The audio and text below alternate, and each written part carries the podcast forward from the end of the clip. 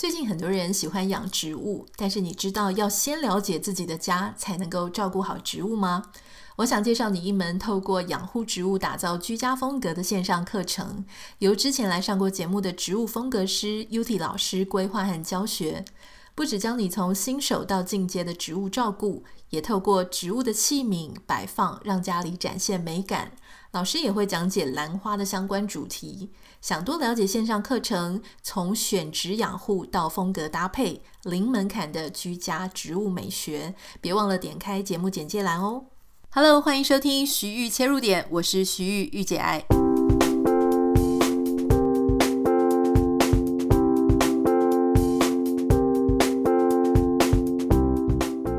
Hello，欢迎收听今天的节目。今天我们应该是要跟大家分享一些新闻相关的哈。但是因为也有网友问我一些有趣的问题，我想要赶快回复，所以今天节目大概会分成两个部分。第一个部分先跟大家谈一个，我觉得哇哦，有一个非常呃也是很吸睛的一个事件哈。如果大家对恶血就是这个 Bad Blood 那个就是诈骗的女生。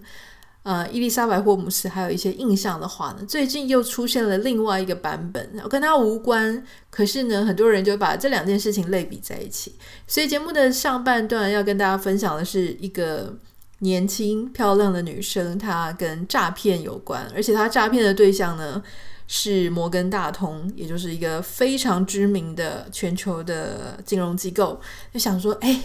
现在女生。或是现在的诈骗的犯案都很厉害哈，要不就骗大的一票，直接骗走非常非常多的钱。但到底为什么这些非常经验老道的银行呢，仍然会受骗？我觉得这个新闻是挺精彩的，说不定之后会翻成翻拍成电影啊，或是一些电视剧，或是纪录片也不一定。节目的下半段呢，要跟大家分享的就是网友，因为昨天我们在讨论网友来信啊、询问的事情，那后续就有一些另外一个观点，那我觉得蛮有趣的，所以要跟大家分享哈。好，一开始想要跟大家分享的就是这个新闻事件嘛。故事是这样子的，故事开始是在二零二一年的九月。这个二零二一年的九月呢，我们刚刚讲的这个摩根大通啊。他们就花了一点七五亿美元，一点七五亿美元差不多是台币大概五十几亿左右的这个金额哈。那他们花了这个一点七五亿美元呢，去收购有一个理财规划网站，这个理财规划网站叫做 Frank。Frank 它主要的业务哈是帮助美国这边高中以上的学生，他可以利用人工智慧学习做财务的规划。那他的这个主要的群众呢，呃，就是针对十七到二十四岁的学生啊，哈，或者说二十四岁以上的成人，呃，特别是锁定一些中低收入家庭。那他可以做的服务就包含说，简化学生贷款申请的流程，可以缩短经济援助的申请，哈，从这个几小时让你变成几分钟就已经可以完成这件事情。所以很多的学生呢，就会依赖这个平台来帮他们做个人的呃个人化的申请啊，或者是经济的援助的协议建议。那他们可以用这个东西来去申请奖学金，或是他们可以呃提供一些，比方说转一些大学学分呐，或是用一些课程等等的。总之，对于学生来说呢，这看起来是个非常好的一个平台啊。那当时摩根大通他去收购的时候呢，其实我相信跟这个创办人啊，这个女孩子也是非常有关系。这个 Frank 的创办人 Charlie Javis，她是一个非常年轻漂亮的女生。好，那如果你用西方的角度看呢，他其实也是白富美那一型的，而且他在非常年轻的时候就已经被非常知名的富比士选为三十个在三十岁以下的人。好，不是常常都会有什么 thirty under thirties 之类的，就是会有那种啊 forty under forties。Thirty under thirties，然后就是一个非常好的荣誉，就是他认为说，在这个非常年轻的族群里面呢，哎，最值得让大家期待的几个星星就对了哈。那这个 Charlie Javis 呢，他为什么让大家就是这么的觉得哇是白富美？好，首先这个创办人呢，他自己的背景其实是非常富裕的，他是在纽约啊成长在一个非常富裕的家庭，他爸爸就是在做对冲基金，大家知道对冲基金其实是。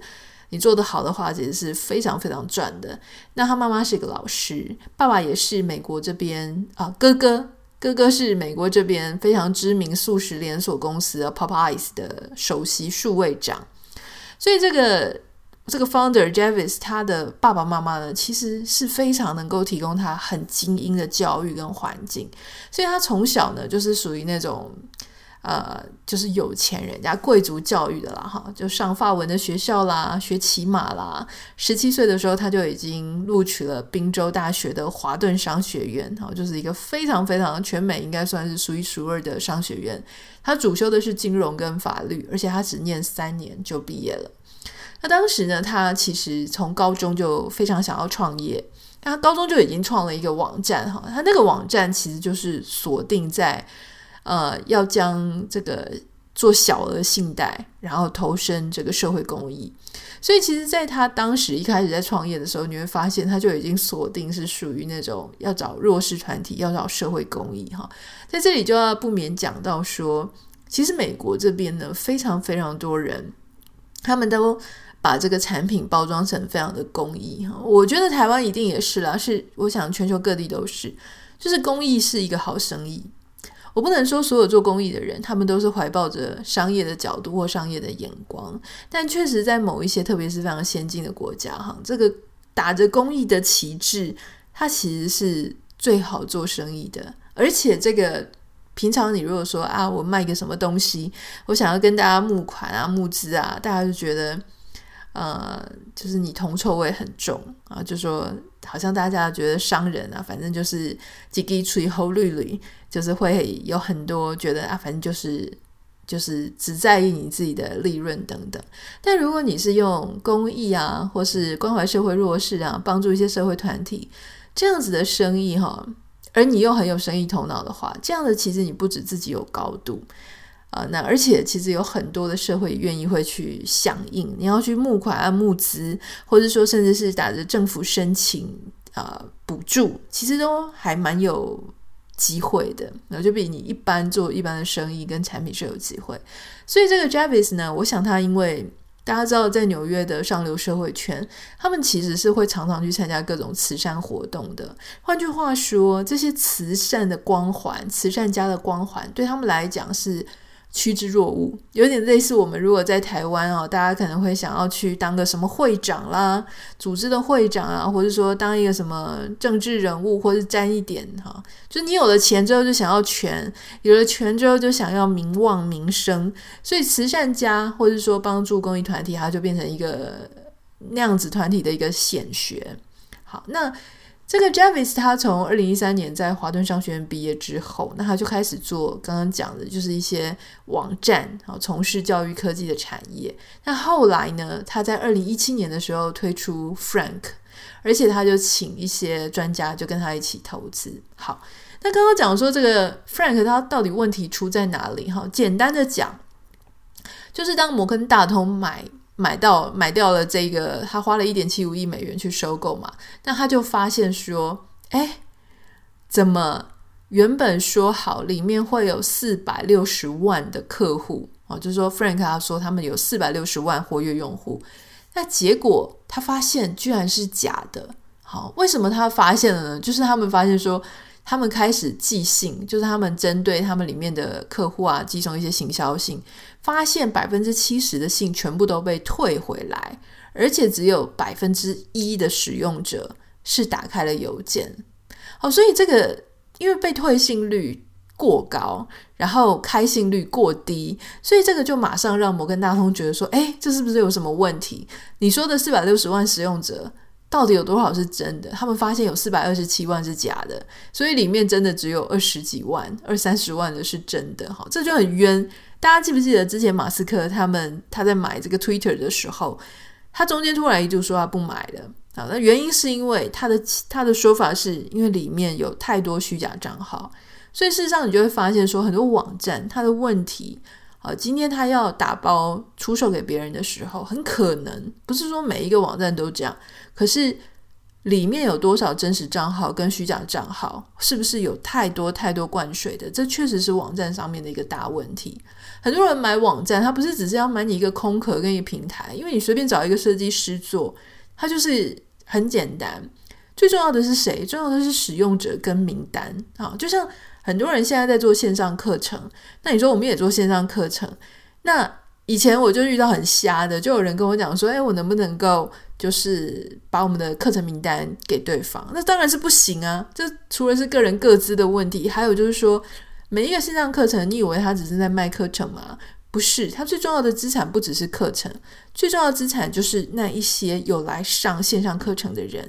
因为这些有来上线上课程的人，代表了两件事：第一个事情是他们对这个主题是有兴趣，他是这个主题愿意花钱的主力客户。第二个事情是，他们也同时是比较能够接受线上课程的，所以你看那些大平台，什么一些提供线上课程的平台，它为什么啊？就是它可以比较容易取得成功，就是因为它在。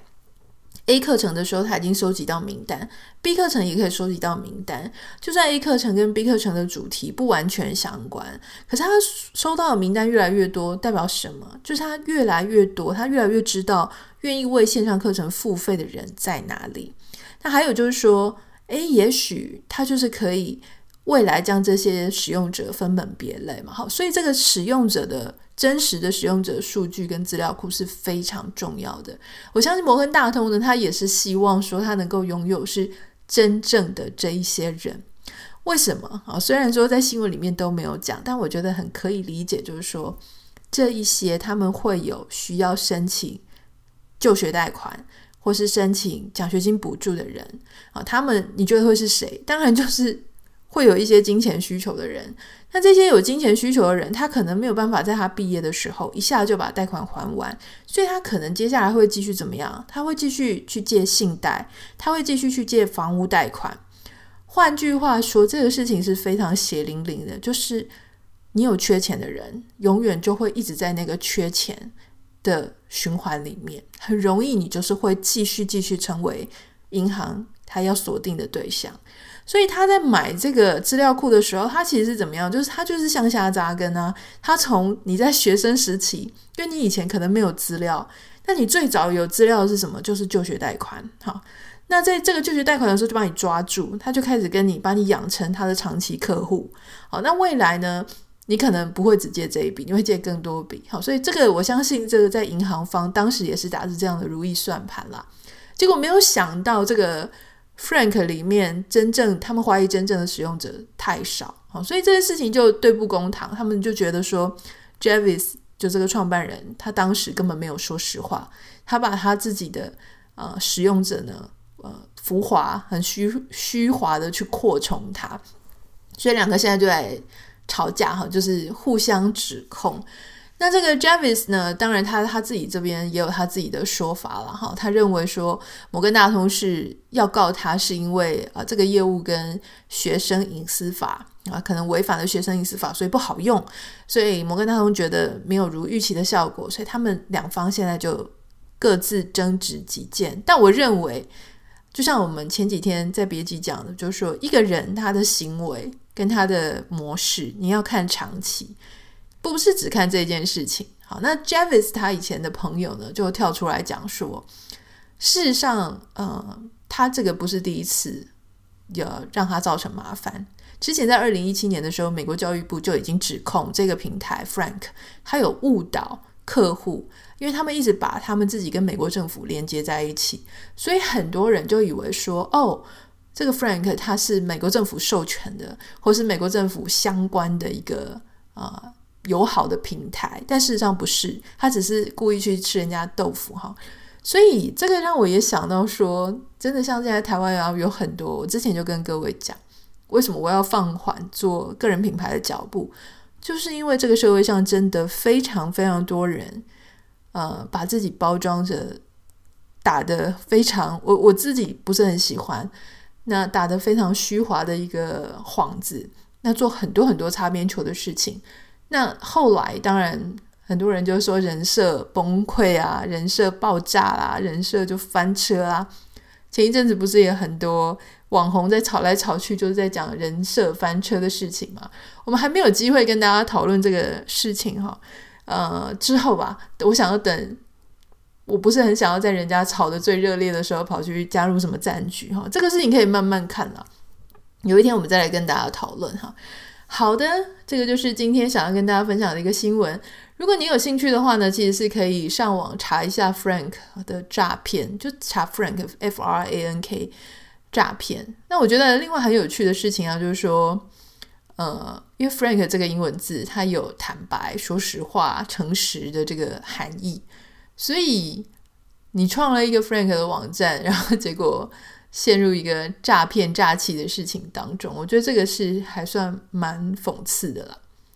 好，这个是今天节目的上半段的。那下半段要跟大家分享，就是说昨天不是有提到说有媳妇啊、网友就要写信来，就说他的公婆跟他切八段了，就 要跟他分手，说不要再理他了。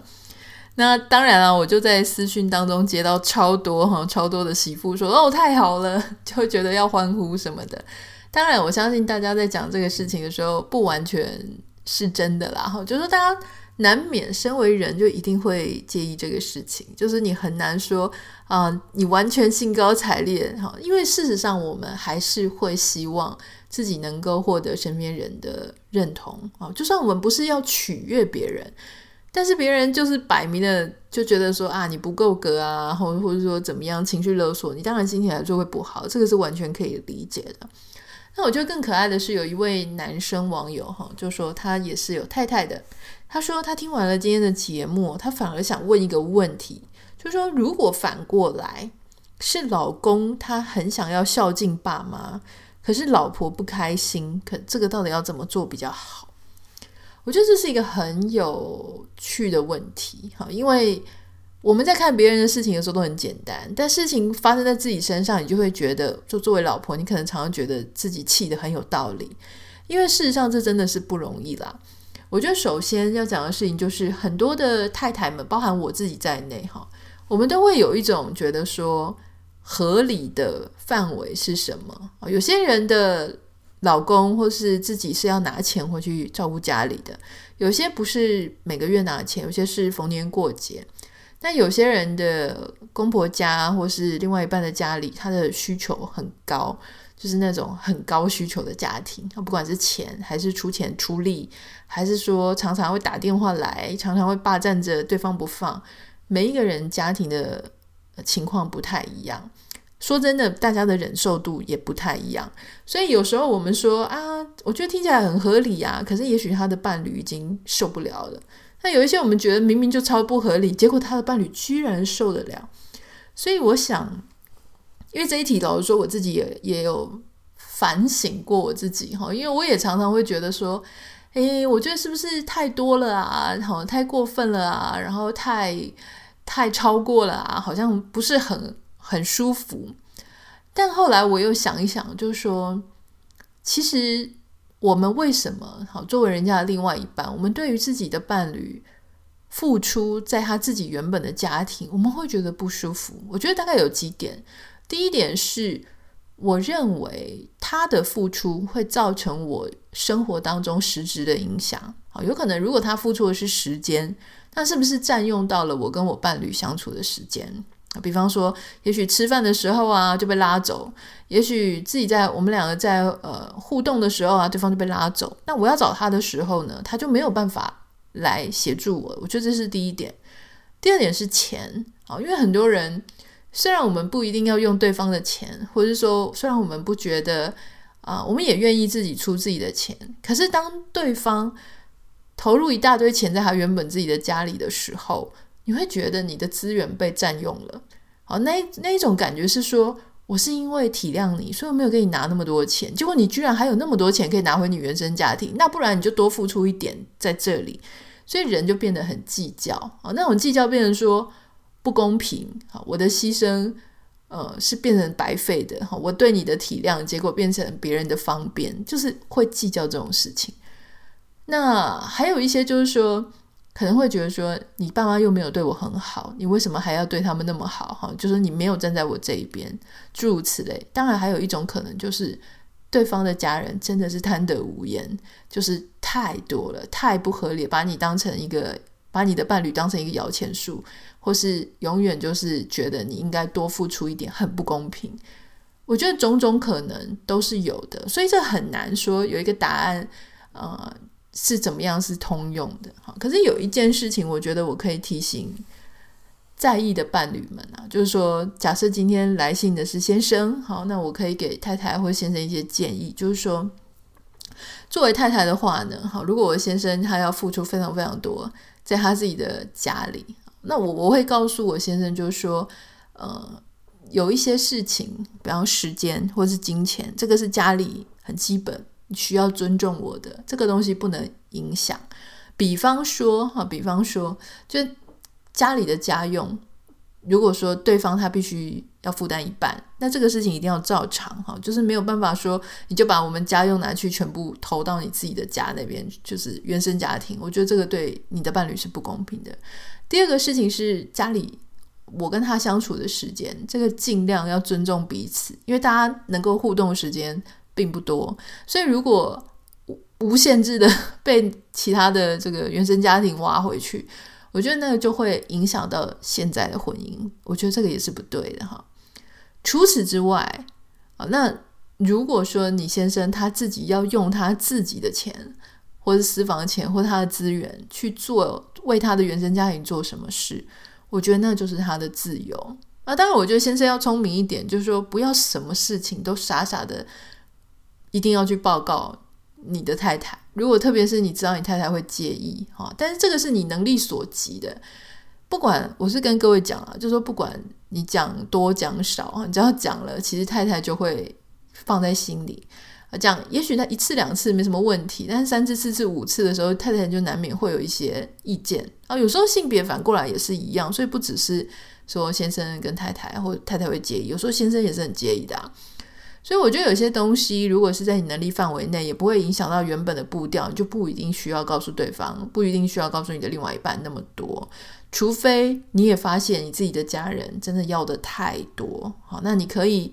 拿你的另外一半稍微出来挡一挡，就是说，哦，可能我们家这个钱可能是两个人一起管啊，可能没那么方便啊。我要问一下我太太啊，哈，特别是很多人要跟你借钱的时候，啊，最好的方式就是跟他讲，哦，另外一半，我们家的钱是另外一半在管。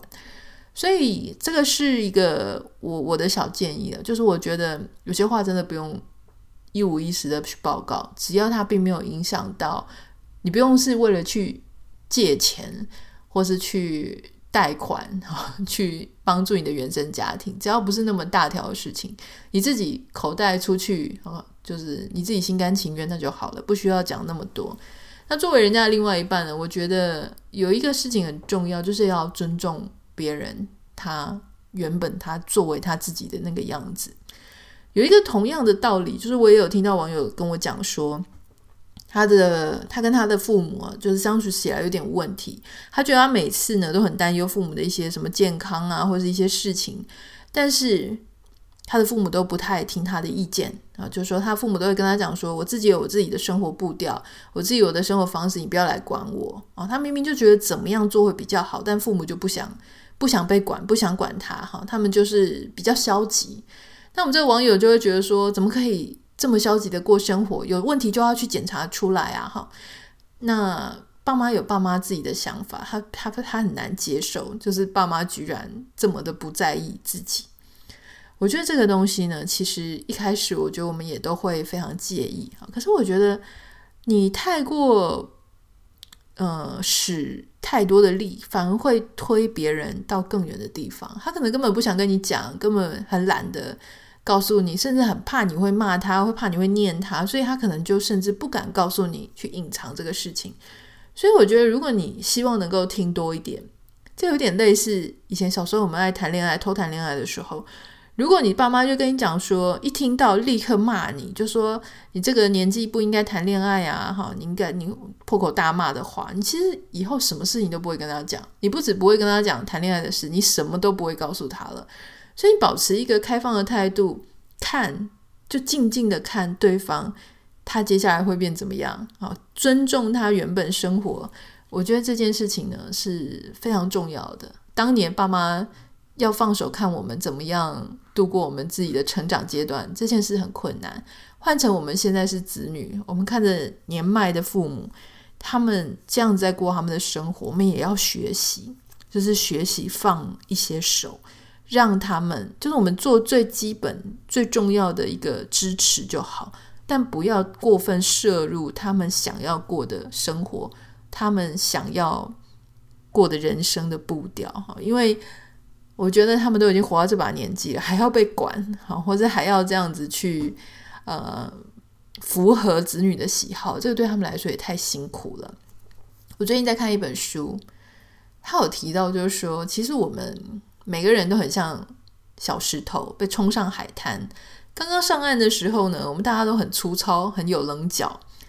但是因为人生的各种浪潮就会滚滚而来哈，那有时候呢，我们就会跟其他的石头摩擦碰撞，所以我们那些锋利的棱角呢，就会一次又一次，一次又一次，慢慢的就被磨掉，就会变得越来越圆润光滑哈。有时候你看别人很不爽，看别人很讨厌哈，或者说。觉得别人没有活成你欣赏的那个样子，或者他的言行举止真的很讨人厌，这个其实是人之常情，每个人都会有自己不太喜欢的一些人。但是如果我一直 一直去把我所有的精力都放在说这个人他做的事情跟我觉得合理的方式是不一样的，或是我一直就觉得说他为什么要这样，为什么不能跟我一样，或是不能合理一点啊？如果你一直把你所有的重心跟焦点放在那上面的话，其实你自己会非常非常的累哈。所以这个问题，它唯一的解决方法就是说，如果你希望让一个人他是好相处的，好，就算你不喜欢他，至少你们还能够相处在一起。你希望他的行为举止不会让你太过反弹，就只有一个秘诀，那个秘诀在于你自己啊，你去学会喜欢上。或是学会适应，或学会接受那个人他本来的样子。你可以不要真的很喜欢他，你也可以不用跟他变成好朋友，你甚至就只是跟他活在同一个空间就好了。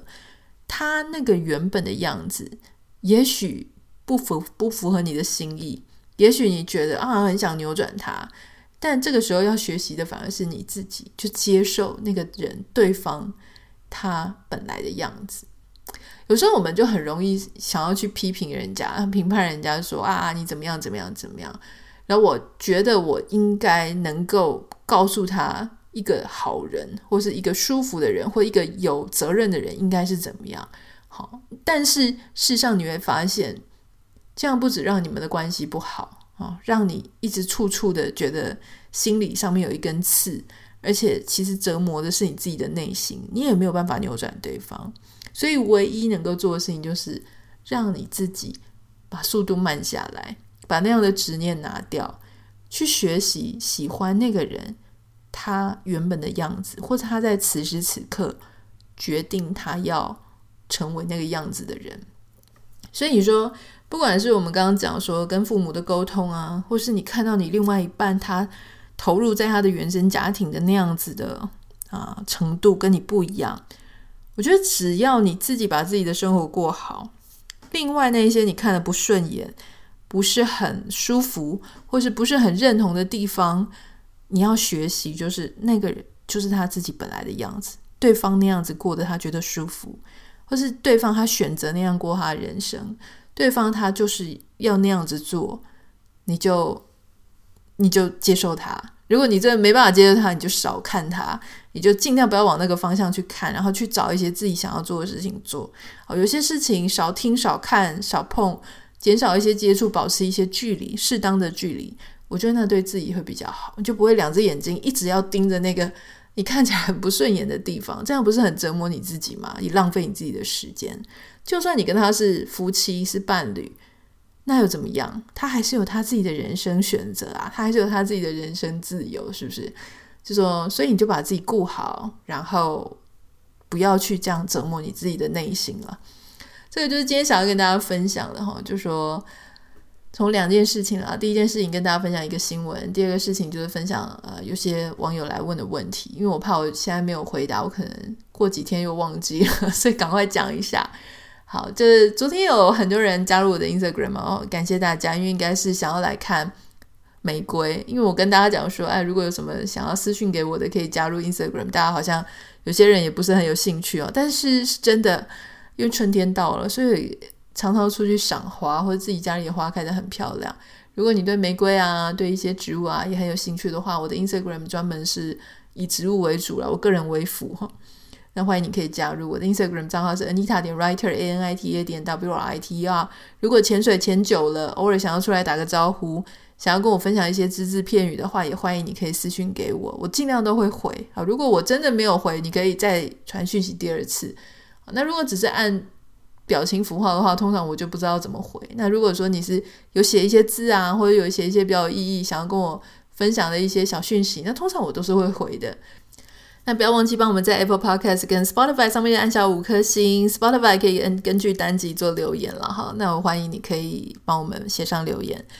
那就先这样子了，我们明天见，拜拜。